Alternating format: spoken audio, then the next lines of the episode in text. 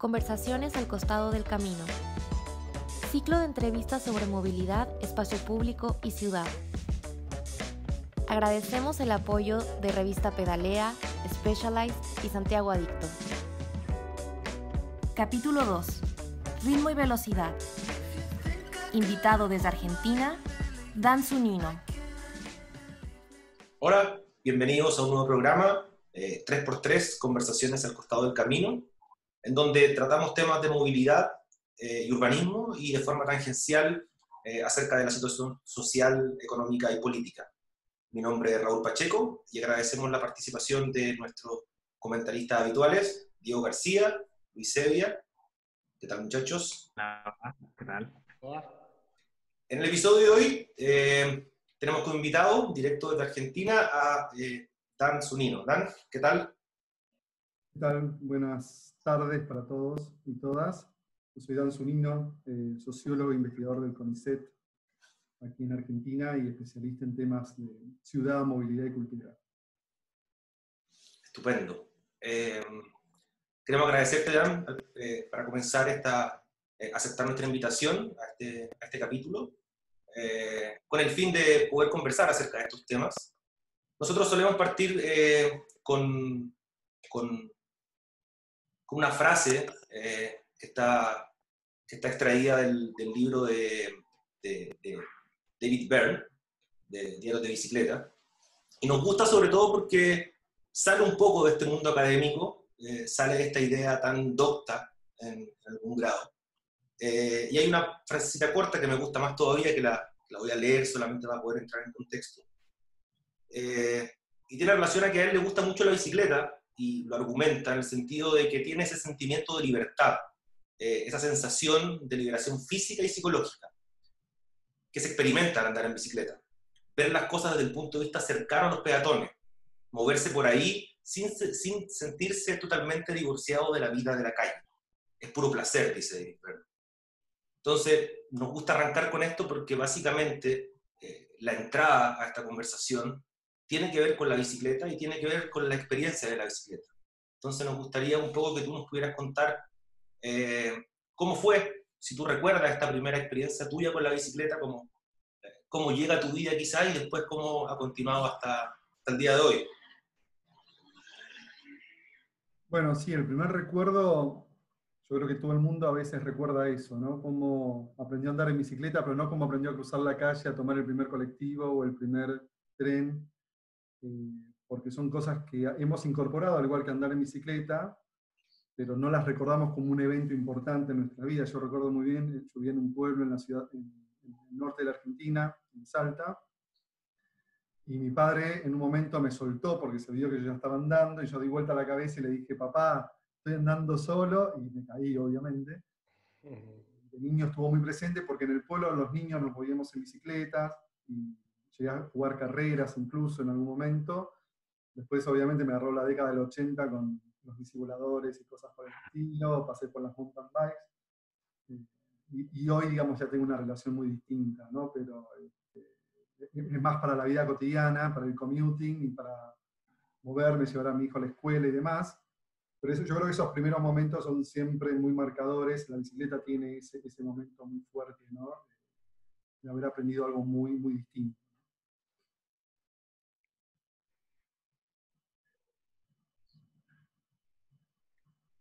De hecho, veo, veo el, logo de la bicicleta en tu, en tu polera ahora, como la lleva, no sé, está en el centro igual, pero la llevas como en el corazón esto de, la bicicleta. Y esto es de una, la radio donde trabajo, Visibilizados Radio, es un programa de radio, en, Argentina tenemos varios programas dedicados a la bicicleta y este es uno, y participo ahí como columnista mensualmente, eh, hablando con la comunidad ciclista, ¿no? Pero sí, eh, no soy un activista, básicamente, digamos, no, no pertenezco a un colectivo de activistas, medio porque hay una cuestión ahí medio, si querés, hasta metodológica respecto a qué hacer, ¿no? Hasta dónde intervenir, hasta dónde analizar. Siempre estoy ahí en el medio. Eh, Dan, y hola, aquí Diego. Em, quizás sumar a, esa relación con tu, con tu historia personal y, y, vincularlo con tu experiencia disciplinar, eh, nos, gustaría un poco saber eh, qué rol le asignaría a la bicicleta y el resto de los ciclos eh, como medio de desplazamiento interacción urbana, con mira a, posibles procesos de transformación socioterritorial en el futuro próximo. Bueno, a ver, en, los papeles y en la teoría se supone que la bicicleta y los ciclos forman parte de, esto que llamamos movilidad activa. Eh, ha sido en la recomendación durante las cuarentenas o el aislamiento, eh, en detrimento del, digamos, del uso del transporte público, el fomento del transporte privado. Entre ellos, moverse a pie, andar en bicicleta, monopatín, etc. Entonces, se abrió una ventana de oportunidad, vamos a decirlo así, para, para muchas demandas ciclistas, o desde las comunidades ciclistas, ya sean estas comunidades sociales o científicas, que estaban promoviendo la transición hacia una movilidad sustentable, una sociedad post-carbono, como se le quiera llamar, donde la bicicleta cumpliría un rol fundamental, y de hecho ese boom del nuevo ciclismo, lo vamos a llamarlo así, se está produciendo, se están vendiendo más bicicletas, se está usando más, va acompañado de otro fenómeno que es el fenómeno de gente que trabaja en bicicleta, los famosos delivery. El boom del delivery en el contexto de la cuarentena hace que mucha gente esté utilizando la bicicleta para eso, más allá del commuting o de moverse para la ciudad. Entonces, evidentemente va, a tener un rol protagónico. Ahora, que se vayan a producir cambios socioterritoriales, yo no lo creo, no lo veo, y me parece un poco difícil, digamos, porque necesita un reordenamiento territorial que no sé si los estados están dispuestos a, afrontar y el mercado a acompañar. Eh, puede haber más uso de bicicleta, lo que no significa que haya una reconfiguración, digamos, urbana respecto al gran problema de, de, las ciudades latinoamericanas, que son que están creciendo mucho, rápido, sin control, entre comillas, ¿no? Más por especulación inmobiliaria o a veces por deficiencia habitacional, donde aparecen asentamientos, ciudades expandidas que no favorecen el ciclismo. Lo que favorece el ciclismo son ciudades más bien compactas, donde la proximidad es la clave, ¿no? Entonces ahí yo no estaría tan seguro eh, qué rol puede cumplir, ¿no? Porque además, si la bicicleta formara parte de la multimodalidad, digamos, habría que ver qué tipo de transportes pueden llevar bicicletas básicamente el tren es el mejor de todos.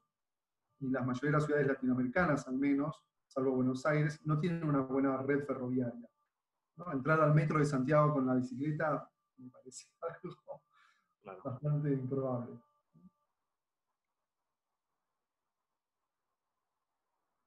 Está desmuteado, Raúl. Ahí sí. Eh, interesante este tema, sobre todo como, porque partimos siempre de, de la bicicleta y comienzan a aparecer estas dinámicas como espaciales, eh, que, quizá un poco de donde se desenvuelve este, este ciclo, eh, esta idea, ya, no del ciclo con respecto a los ciclos de movimiento, sino que más bien como a, este, esta temporada, digamos de alguna manera, de, de programas que estamos sosteniendo. Eh, entonces, a nosotros o sea, me gustaría saber un poco esta idea de, quiero retomar quizá algo muy puntual, esta idea de lo, del uso de la bicicleta y el espacio público. Como me, me parecía interesante eh, esto que decías tú de los delivery, aquí también está pasando. Eh, eh, en parte motos, en parte bicicleta, pero comienza a aparecer esta cosa como este espacio de la bicicleta y el espacio, y el, como el espacio público en general. la pregunta quizá un poco apunta a esto de, de esta nueva post-crisis sanitaria, post-confinamiento, lo estamos llamando acá en Santiago, esta idea de volver a como salir al espacio público. Eh, ¿Y cuáles son las oportunidades que tú quizás puedas ver que, se podrían aprovechar eh, en, este, en esta vuelta, de alguna manera, a, como a, habitar la ciudad que estamos teniendo paulatinamente?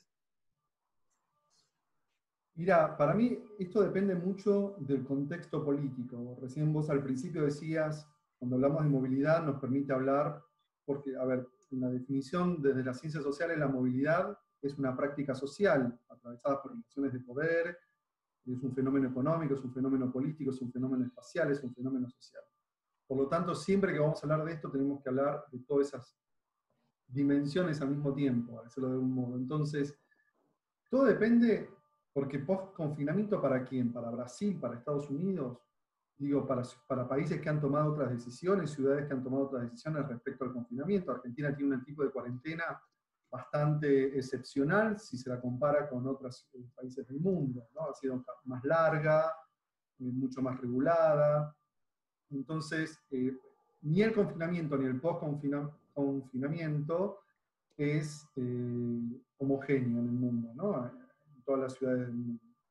Lo que sí ha sucedido en muchas ciudades del mundo, y yo creo que esta es la clave, es que hay un espacio público en particular, que es el transporte público masivo, el que ha sido puesto vamos a decirlo así, en jaque.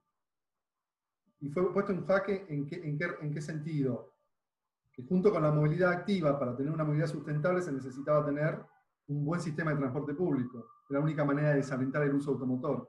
¿sí? Ahora, ahora estamos diciendo, este espacio no, porque es un espacio de contagio. Entonces, nos quedamos sin esto y lo que lanzamos al espacio público son gente que tiene que evitar estos espacios masivos y moverse por su cuenta que agarre lo que sea para moverse por su cuenta. Yo creo que eh, más que oportunidad hay una crisis. La oportunidad sería el momento político que pone a los estados, municipales, federales, nacionales, a pensar qué hacemos con el, con el transporte público. No poder utilizarlo en su máxima capacidad. Entonces tenés que prestar atención a qué pasa con el espacio público para ver cómo se mueve esa gente. Entonces ahí es donde nosotros podemos, digo, cuando digo nosotros, aquellos que, limitamos algún tipo de movilidad activa o, alternativas al, transporte automotor privado, es cómo reclamamos nuestro espacio en la calle. y en el espacio público hasta ahí nomás, también en el espacio privado. Porque a ver, ¿qué posibilidades tengo yo de ser ciclista si en mi, edificio no me dejan tener bicicletas? ¿no? Si no puedo usar el parking del edificio porque no me permiten usarlo no tengo ascensores aptos para subir con mi bicicleta, no tengo espacio dentro de mi, apartamento para poner la bicicleta. Ojo, pues es un problema también de espacios privados. Uno de los grandes problemas de la bicicleta es el parking, ¿dónde la estacionamos? ¿No? El gran problema de todos nosotros. Entonces, eh, eso también involucra el espacio privado. Y, en Buenos Aires se, ve mucho eso, que cuando tenés que conseguir una casa, un lugar para vivir, tenés que preguntar si, se admite, así como admiten mascotas, tenés que preguntar si admiten bicicleta. Pues hay que pelear también el espacio privado, y me parece que eso habla de la cultura ciclista, que es lo que me gusta hablar a mí, de las ciudades. Entonces, ¿qué cultura de movilidades en general hay en una ciudad y, qué rol tiene la bicicleta, peso tiene la bicicleta? Con esta crisis lo que vamos a ver es más bicicletas. La pregunta es, ¿ese, ese crecimiento numérico produce un cambio cualitativo? cambia la cultura, se adapta al espacio físico, pero también el espacio social, a este, a este nuevo actor vial, vamos a llamarlo así, o este nuevo actor urbano, que son los ciclistas, diferentes tipos de ciclistas además, porque esto rompió también la burbuja de clase medias, activistas, académicos, gente cool, eh, ¿no? Ahora hay trabajadores, trabajadores trabajando en bicicletas. Hay, un público nuevo, nuevos usuarios, familias enteras que se vuelcan a usar la bicicleta. Entonces, esta diversidad también no habla de la cantidad, sino también de la, cantidad de grupos sociales que pueden ejercer presión para tener en sus barrios, en sus digamos, espacios, en sus casas, espacios para poder tener la bicicleta. Y la otra cuestión súper importante que atañe a las políticas públicas es las políticas de importación porque no todos los países producen sus propias bicicletas. No sé cómo es la industria chilena de la bicicleta, la desconozco. En Argentina tenemos una larga tradición de haber producido bicicletas, tempranamente en la década de 40 y 50, luego de la fuerte importación empezamos a producir, pero el neoliberalismo llevó a importar cada vez más bicicletas y a destruir la industria nacional. Y esto es un, por lo menos en Argentina, que para nosotros el tema económico es siempre importante por la cuestión del dólar, si se vuelven inaccesibles las bicicletas y se vuelven cada vez más caras, eso aumenta también el robo de bicicletas. Entonces, eh, necesitas pensar en la infraestructura de la bicicleta, que son las bicicleterías, la reparación y el mantenimiento, no solo de ciclovías, sino de la propia bicicleta. hay toda una red, digamos, comercial, política, espacial, que, le da vida a la bicicleta, así como le da vida al auto, como le da vida al bus o al metro. Entonces, eh, por eso te decía que no, no, solo es una cuestión de espacio público, sino es una cuestión de economía, de industria, de, y sobre todo política y de cultura. Porque evidentemente si no cambia la cultura es muy difícil que hacerse lugar con la bicicleta, como que todo el tiempo estás peleando para obtener un lugar. Claro, y, sumando eso, creo que esa visión es algo que pasa no solo en Argentina, sino que en un contexto global del fomento a la bicicleta que venían algunos como desarrollándolo y, un poco la pandemia nos, nos, pone el acelerador eh, en el sentido de que la gente toma la bicicleta independiente a esperar que llegue la infraestructura o que lleguen los equipamientos asociados para poder tener una mejor experiencia en la ciudad. Lo ve como una medida sanitaria y próxima eh, entonces ahí es interesante cómo se va mezclando esta diversidad de usuarios, la, situación que pasa con las facilidades que hay en la bicicleta. Al parecer eh, nos pasaba siempre en, proyectos de ciclovías donde se hacían mediciones con la, vieja forma de tomar mediciones eh, y si no había un número determinado de ciclistas no se justificaba. Entonces ahora quizás va a haber que replantear justamente toda la la, forma de medir datos, porque a medida que las ciclovías antiguas que tenían un ancho estándar muy bajo, ahora están viéndose colapsadas eh, o con problemas en las intersecciones. Entonces, como tomándome a esa observación tuya y la situación que está pasando, eh, para qué, qué, claves o qué oportunidades ves tú, eh, a partir de la educación, fomentar esta cultura, como, como, un poco poner foja cero y decir desde ahora vamos a, aunque no tengamos infraestructura, aunque no tengamos una serie de elementos, vamos a aplicar desde eh, una, a los niños chicos, a los pequeños, regalarles una bicicleta o que hay un incentivo para que podamos tener bicicletas desde, desde pequeño, ir incorporando una serie de valores que tienen que ver con la empatía, con la seguridad vial, con la convivencia de otros modos, con el hecho de ser un, un peatón, porque al final nos, nos, despertamos y nos acostamos como peatones y después vemos qué camino tomamos para poder cumplir nuestro objetivo al desplazarnos. Entonces, quizás darle una, una, mirada más, más bien a la educación o cómo la oportunidad nos permite ahora rápidamente tener que reeducar un poco a la fuerza a la gente, eh, pero también generar estrategias para que consolidar esto que no sea tan momentáneo y que se establezca para un futuro continuo. No, bueno, efectivamente, toda transición, vamos a llamarlo así, lo que ha pasado de algún modo en Ámsterdam, los éxitos de Copenhague, pero Holanda es el mejor caso, es que fue una, la transición o, la reducción del uso del automóvil y, darle lugar al ciclismo tuvo que ver primero con demandas de la sociedad civil, pero también la articulación con muchas agencias de expertos y agencias estatales. Claro. Es decir, yo creo que esa articulación donde vos tenés la política pública, tenés el activismo, tenés la educación. la educación es un punto clave. La pregunta es, ¿cuáles son los contenidos de esa educación?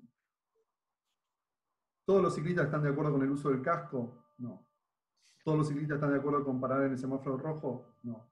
Entonces, todavía en términos de contenido hay mucho conflicto en qué enseñar.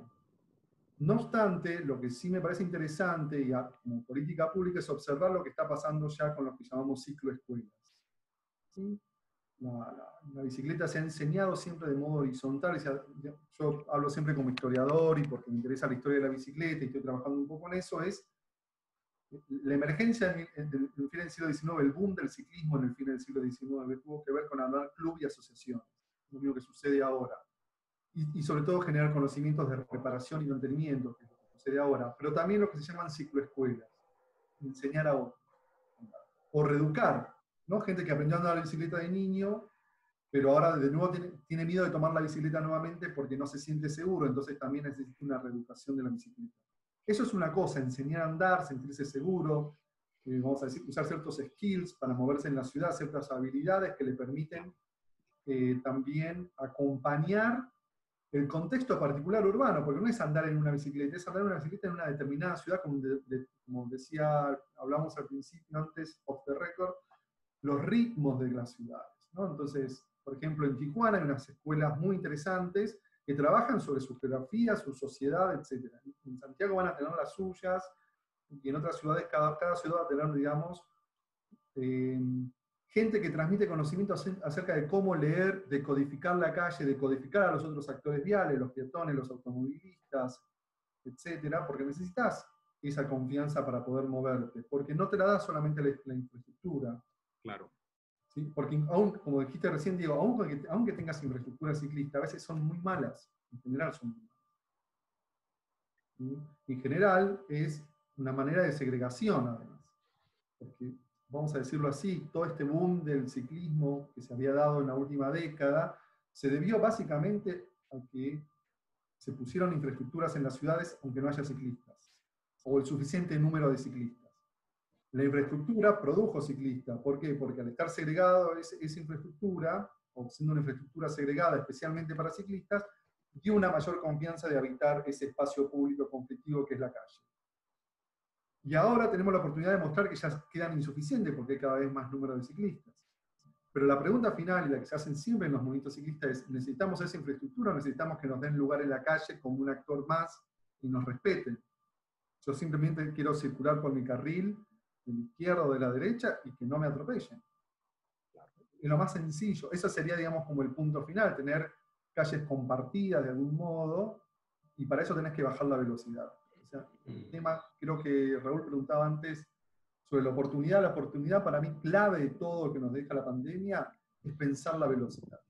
Porque la pandemia significó inmovilidad, reducción de la circulación, pero sobre todo ralentización, desaceleramiento.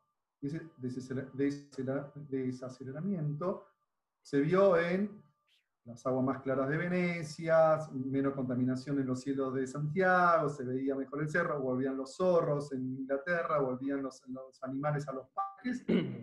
¿Por qué? Porque el forma nuestra forma de habitar, incluso como ciclistas, era muy invasiva y muy acelerada. Ahora, la nueva normalidad de este post-confinamiento que se, se está viendo en Buenos Aires, en otras ciudades, muestra que volvimos peores que antes. Yo me he subido a la bicicleta recientemente, no lo hacía desde marzo, y es mucho peor andar en bicicleta hoy en Buenos Aires que hace seis meses. Porque hay una especie de ansiedad, una especie de competencia por el espacio. Hay gente trabajando, en, hay mucho más delivery de todo tipo, motos, autos, camiones, etcétera, compitiendo por el espacio. Hay menos regulación, la policía ya no está para regular el tráfico, está para regular otro tipo de circulaciones. Con lo cual es tierra de nadie. Y, la verdad es que se vuelve, este, por eso decía esto de decodificar, se vuelve cada vez más peligrosa y necesitas nuevas habilidades para entender este nuevo ritmo frenético con que la gente se está moviendo, porque además necesita reactivar su economía. Entonces, muchos han perdido trabajo y salieron a trabajar de delivery. Muchísima gente pasó a hacer ese tipo de trabajo. O a vender sus propios productos y llevarlos.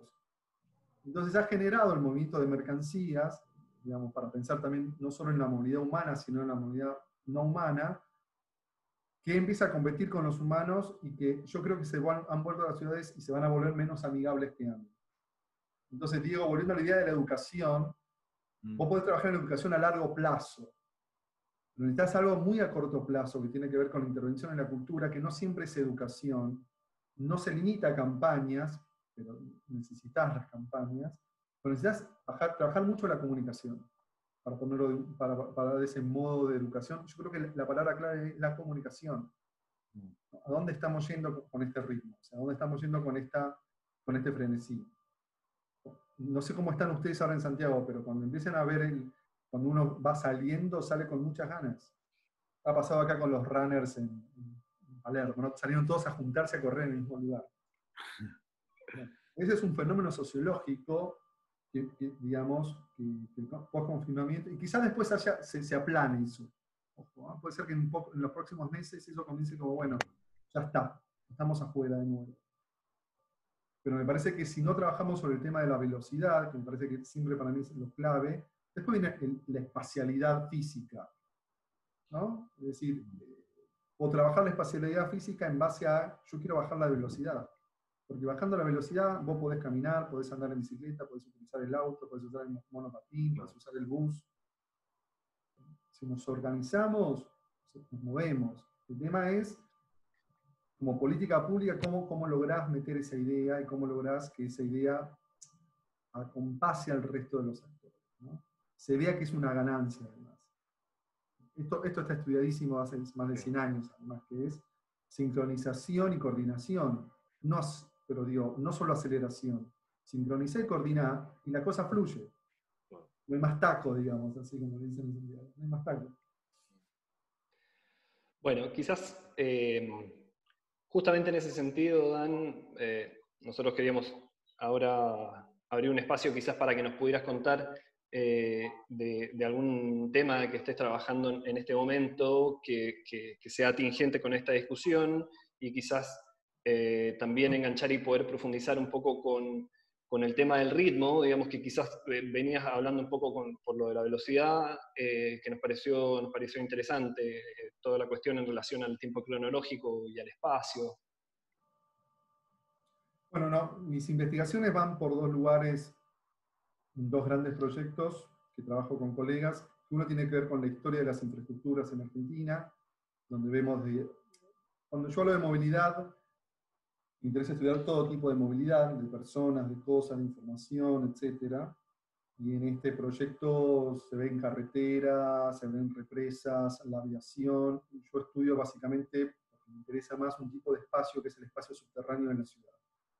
No solo estudio los metros, sino además en este momento un sistema que existe en Argentina, en muchas ciudades del, mundo, que eran los, los tubos neumáticos para el correo habían visto en la película Brasil y en muchas películas, que es mandar un tubo en un cilindro y mandarlo por aire comprimido.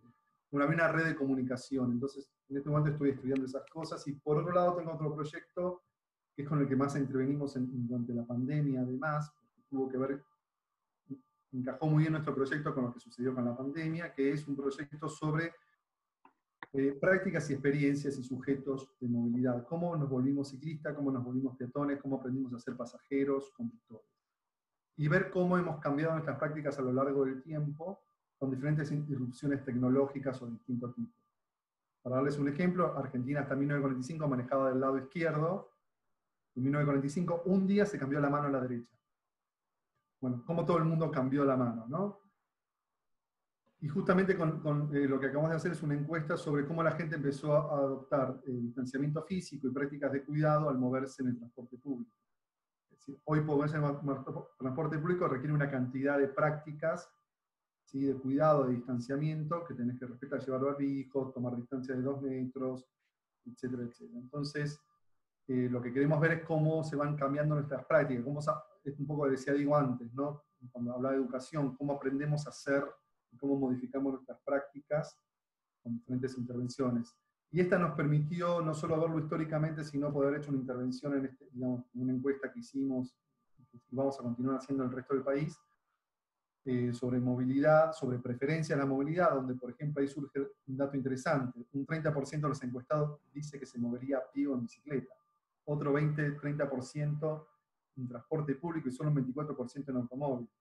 Con lo cual la batalla, entre comillas, no está perdida. Hay un interesante equilibrio entre estos tres sectores eh, que nos parece interesante. Pero bueno, eso tiene que ver con, con, muchas de las cosas que hemos hecho los investigadores de CONICET en Argentina en los, últimos, en los últimos meses, que fue tratar de hacer encuestas rápidas, online, investigar cómo la pandemia había cambiado el modo de, habitar el espacio privado, el espacio público. Oye, eh, yo, me, yo, me, quedé con algunas de las de la de la pregunta anterior y bueno, de todo lo que hemos hablado, pero algunas, destacar algunas palabras para, para profundizar o eh, lo importante que son para ti o lo que planteaste sobre las mediciones, por ejemplo, o romper la, la burbuja de, de, los diferentes como modos de, del ciclismo. Obviamente el hecho de pensar las, la velocidad eh, eh, creo que es muy potente, sobre todo ahora que nos, nos ponen un freno en, en, nuestro ritmo de vida que llevábamos, que nunca nos cuestionamos el, el que estar confinado, el que estar haciendo teletrabajo, un poco replantearse todas nuestras relaciones. Eh, y que al final tiene que ver con, a la hora que ahora nos desconfinan, eh, estamos hablando cómo volver a competir por el espacio. Al final eh, es, muy extraño, antes era la batalla sobre la velocidad de los autos, ahora es más bien cómo se va a utilizar este espacio público con un distanciamiento social que pueda mantener los contagios controlados.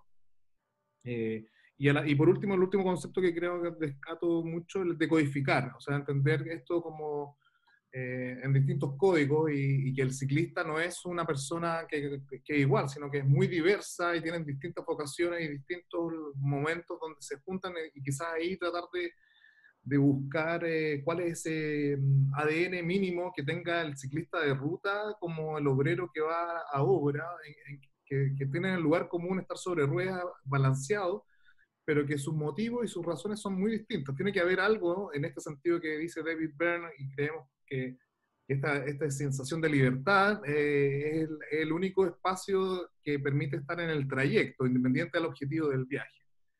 Entonces, ¿cómo todos estos conceptos que surgieron de una u otra manera, tú los podrías llevar a, a una ciudad ideal? ¿ya? Ahora, como un poco más abstracto de, de nuestros contextos y sobre todo para nosotros como latinoamericanos y ver las ciudades que son muy complejas por sus enormes extensiones, pero si nos vamos a, a de, de ciudades, encontramos ciudades de una escala intermedia o pequeña que son que funcionan perfecto y que incluso no ha llegado el semáforo eh, y que debiéramos ir a conservarlas, a, cuidarlas, a que se mantengan en ese estado. Entonces, ¿cuál es esta ciudad ideal ahora? Eh, ya independiente de un lugar físico, ¿cómo te gustaría ver una ciudad donde conviven todos los, modos, las actividades sigan siendo como un poco eran antes, pero más responsables, no sé, como, ¿qué atmósfera, qué, qué, te imaginas de, un sueño? De, imaginemos un sueño.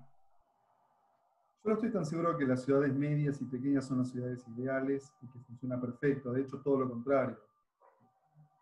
En este momento me ha tocado dirigir o empezar a dirigir tesis de doctorado sobre qué pasa en las ciudades intermedias de Argentina, cuya eh, por, por escala son lo que llamamos ciudades bicicleteables. ¿no?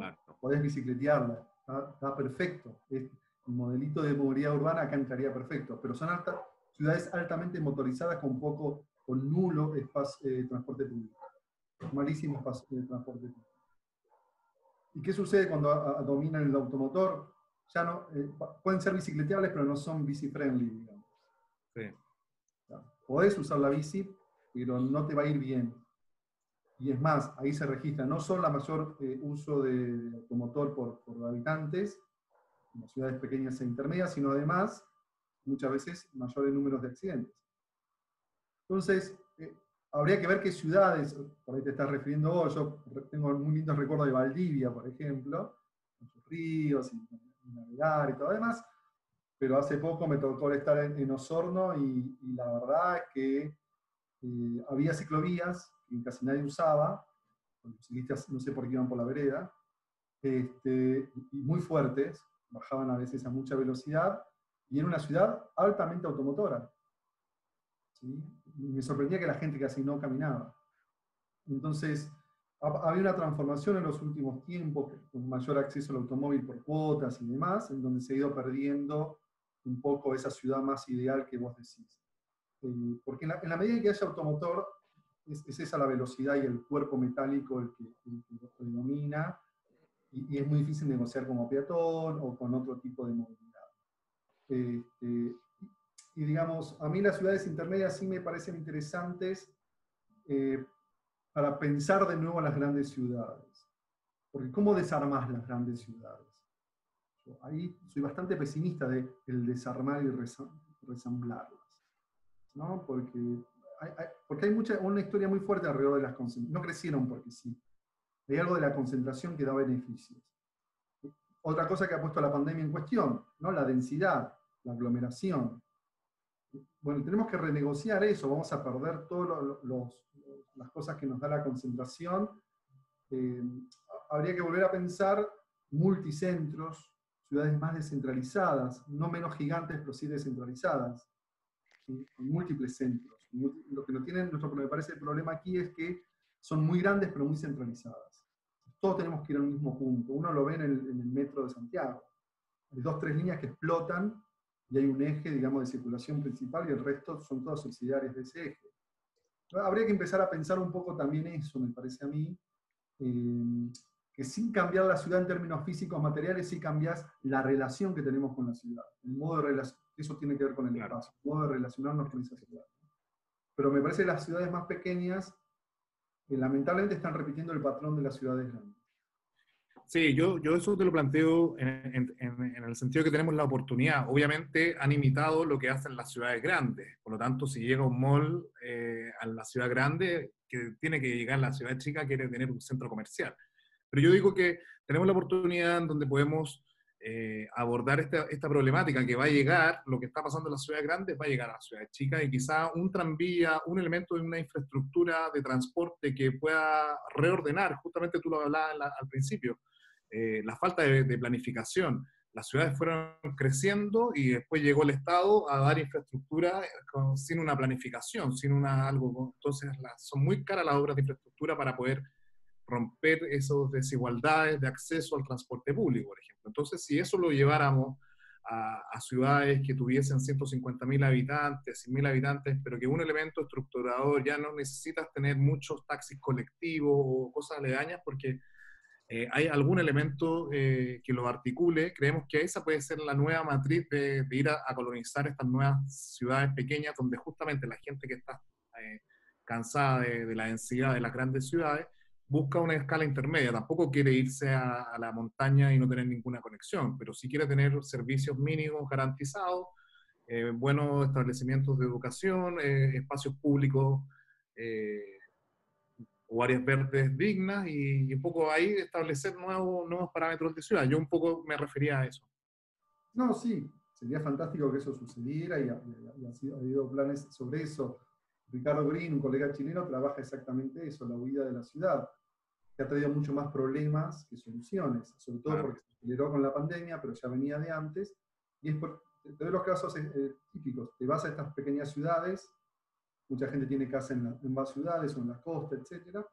Pero esas pequeñas ciudades no tienen infraestructura sanitaria por si sucede algo como la pandemia. ¿no? Entonces, eh, la gente se va de las grandes metrópolis, pero quiere tener una vida metropolitana. Estar conectados, tener los mismos servicios, reclamar. Entonces, eh, y además son ciudades autodependientes. Son ciudades, ciudades autodependientes. Por ahí, casos, por ejemplo, muy particulares, como los de no sé, habría que buscar a Curitiba, que tuvo, digamos, o Medellín, que está haciendo esos trabajos más de, ¿no? de, de, ir modificando la estructura urbana de a poco, de ir controlando, me parece interesante. El tema es que mientras no se cambie la gestión autocentrada de la ciudad, que no se logra solamente poniendo ciclovías, sino tratando de que no se sigan expandiendo las ciudades sea, detener al mercado inmobiliario. Esta es la, gran clave de todo. Si el mercado inmobiliario te sigue haciendo barrios a las afueras y countries a las afueras de los pequeños poblados, ya está. El Estado tiene que ir a poner electricidad, gas, cloaca, etc. Y la mayoría de la gente que, que no tiene cómo pagarse eso queda desconectada y se mueven esos taxis colectivos, los remises truchos, bicicletas, motos sin luces, al lado de la ruta. Para mí ese es el panorama, digamos, y ¿sabes cuál es el otro gran problema? Es que los intendentes o los alcaldes de estas ciudades, o estas pequeñas ciudades, no tienen el poder político para enfrentar el poder, eh, el poder económico que tiene muchas veces el mercado inmobiliario. Un caso muy típico de esto es lo que ustedes llaman allá zonas de sacrificios. Fíjense cómo los, los alcaldes de esos pequeños poblados que están ahí no pueden negociar con las grandes empresas que van y utilizan esos lugares como zonas de sacrificio. Entonces, eh, yo he estado en esos lugares, ahí en Chile, y, cuando hablas con la gente del municipio, son, municipios son pequeños lugarcitos que no tienen poder político para poder enfrentar eso. Y esto ha sido un gran problema de la globalización en general en muchas partes del mundo. El caso de Tigre, que es el norte del Gran Buenos Aires, donde existe Nordelta y estos grandes emprendimientos de countries, eh, digo, el poder, el poder económico es mucho más fuerte que el poder de un entonces, ahí yo creo que eso es lo que se juega lamentablemente. Que, es el que te termina demandando una ciudad auto, autodependiente. Entonces, claro, desde la movilidad para nosotros es muy difícil a veces combatir con eso porque estamos perdiendo de vista ese otro, ese otro fenómeno que es más, como dijiste vos, digo antes, más del urbanismo. Claro. Simplemente de la movilidad. Sí, sí, sí. Me parece interesante que, que teniendo esta, distancia física, que es un tema tan contemporáneo, y estando en dos países diferentes, y tú habiéndolo citado también en los casos de, de, Chile, nos pasan cosas muy similares. O sea, creo que los temas y un poco la idea de este, de este ciclo de entrevistas, nos damos cuenta que lo, que lo que está pasando acá pasa, pasa en muchas partes y creo que es interesante la ciudad latinoamericana. Nos gusta cerrar esta, esta, esta, entrevista que hemos tenido con una pregunta que la hace siempre Luis, eh, que tiene que ver con las recomendaciones. Un tema bien interesante, así que Luis, por favor. Eh, es el, cierre oficial Dan del ciclo y, y, es donde siempre le tratamos de sacar algún, algún dato interesante a los invitados, digamos. Eh, y es que nos puedas recomendar algo, algún título de lectura, eh, no necesariamente algo técnico, digamos, pero algún tema eh, interesante vinculado a, la ciudad y, al espacio, digamos, en donde nos movemos. Eso es lo mejor, eso es lo mejor que he visto hasta ahora de, como de la entrevista, de estar en la casa, y me ha pasado clases donde al final el invitado tiene la capacidad de darse vuelta y sacar. Bueno, yo de clases ahora es así, ya no tengo que llevarlas. Comencemos con este, que es un clásico, Walter Benjamin, que todo el mundo lee este libro, ¿no? El de las arcadas, eh, las galerías, pero a mí me parece que este, que, esta es una edición argentina, ya me acuerdo de un pensamiento, tiene los diarios del propio Walter cuando va a Nápoles, cuando va a Moscú. Entonces, él se convierte en un flaner y él se convierte en alguien que narra la ciudad. Desde el punto de vista de alguien que camina, pero sobre todo, por ejemplo, de alguien que viaja en el tranvía. Entonces, habla de que de una especie de Moscú semirural, dice campesinos viajando en las ciudades amontonados en los tranvías, y el modo de moverse en los tranvías a él y el modo de luchar cuerpo a cuerpo para poder ganarse un espacio adentro, nos remite mucho al viaje latinoamericano, al cual yo recomiendo fervientemente, otro colega chileno, Tomás Errázuriz, junto con Guillermo Kiwichi, han escrito este gran libro, El viaje colectivo, es un poco la clave en la que yo trabajo, conocer las experiencias de movilidad en el transporte público los años, a principios del siglo XX, digamos, siglo XIX, siglo XX. Esto repasa todas las ciudades latinoamericanas y, es una edición chilena de bifurcaciones. Casi todos los libros de bifurcaciones los... Este, si alguien quiere aprender a escribir una crónica urbana, Carlos Monsiváis es una clave, es clave. Pero también en Argentina tenemos viejos escritores como Raúl Escalabrini Ortiz, que se lo conoce más por hablar, haber escrito sobre los eh, sobre los ferrocarriles, pero tenía una columna en los diarios que hablaba sobre la, vida en la ciudad, iba contando crónicas y, levanta muchas voces de los vecinos y quejas. Entonces uno ve esas quejas vecinales y dice, pero esto ha existido siempre. Los baches en las calles, la tira de basura, etc. Me gusta mucho siempre, esto podría ser cualquier otro libro, pero el cómic. Para mí el cómic es una gran entrada a los estudios urbanos y a entender la ciudad son los mejores que han imaginado ciudades, los mejores que han eh, percibido la vida urbana, mucho mejor a veces que algún antropólogo. Y después, autobombo, hablamos de velocidad, cómo se produjeron las ciudades modernas y la velocidad. Recomiendo este libro que, editaron unos colegas británicos y canadienses, donde yo escribo sobre el metro de, Buenos Aires, que es la ciudad de la, de la prisa, la arquitectura de la prisa. Cómo hemos creado ciudades para la velocidad. Para entender cómo vamos a desconstruirla, está bueno saber cómo la hemos construido. Y finalmente, eh, también lo escribimos con una colega chilena, Paula Girón, y con Guillermo Hivici, que es una especie de handbook, diccionario sobre palabras claves para los estudios de la movilidad en Latinoamérica. Un poco, acá yo trabajo el tema de ritmo, pero hay temas de género, turismo, migraciones, este, automovilidad, aeromovilidad. Bueno, contiene varias palabras claves ensayos cortos que remiten además como un mapa conceptual que te lleva además a bibliografía. Tiene un alto 50 páginas de bibliografía para que uno pueda seguir leyendo. ¿no? Son como estados del arte de cada concepto, hecho con 20 colegas de toda Latinoamérica que se sumaron a este proyecto, eh, varios de ellos chilenos. Eh, así que bueno, nada, son rápidas Excelente, excelente. Nos, nos diste un, un, tercio de, biblioteca, para, pero de varios temas súper interesantes. Eh, te pido un, quizás una, idea de cierre en torno al tema general planteado y un poco a lo, que conversamos, a mí me pareció muy interesante la idea de la velocidad eh, en, lo que charlamos, pero vos con qué, con qué reflexión podrías cerrar?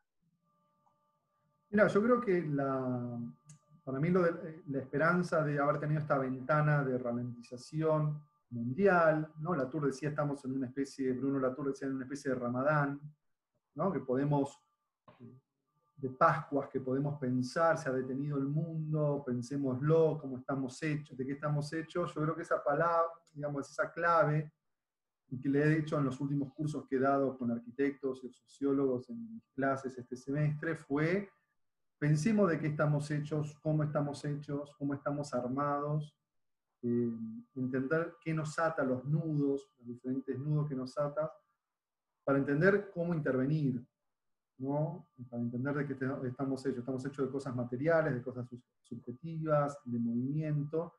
me parece que la palabra clave ya no es la movilidad, sino la inmovilidad. Es decir, eh, ha sido un momento de inmovilidad, la inmovilidad era salud, ¿no? ese fue el lema, digamos. Quédate en tu casa, porque si te moves contagias. Nosotros nos hemos transformado en vehículos de un virus.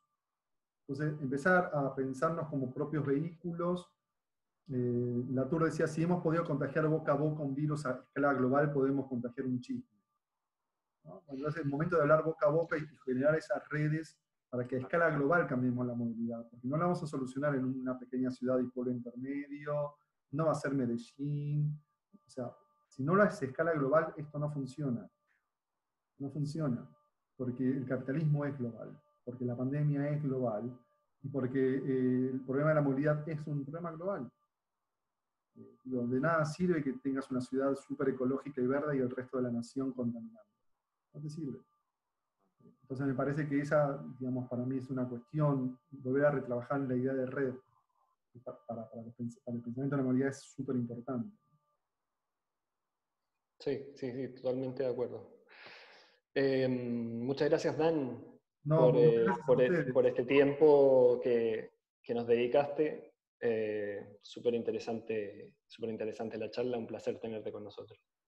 Ha sido un placer para mí. gracias, Dan, reitero. Diego, quizás vas a despedir. Yo quiero despedirme, como ha sido un espacio, se nos pasó el tiempo muy rápido. Eh, creo, espero que sea la primera de muchas más oportunidades que podamos conversar. Creo que hay muchos temas que abordamos desde nuestra corporación que, que incluyen a Latinoamérica en general y cómo la movilidad activa puede ser un, un actor eh, que, que, dé cambios a, este siglo XXI que está comenzando y que justo con la pandemia hay una nueva generación, siento yo, mucha gente que tiene mucho compromiso con, con lo que está pasando y, y, que mientras más estemos unidos desde Buenos Aires, Ciudad de México, Lima y todo lo que corresponde con Latinoamérica, tenemos que eh, estar cerca para poder aprender de lo que estamos conociendo mutuamente. Entonces, eso de nuestra experiencia, eh, ojalá poder juntarnos más adelante. Así que muchas gracias por, por, tu, por tu entrevista. Bueno, gracias Dan, eso ha sido todo por hoy y nos vemos en un próximo capítulo de 3x3, conversaciones a un costado del camino. Conversaciones al costado del camino. Ciclo de entrevistas sobre movilidad, espacio público y ciudad. Agradecemos el apoyo de Revista Pedalea, Specialized y Santiago Adicto. Corporación Pedaleable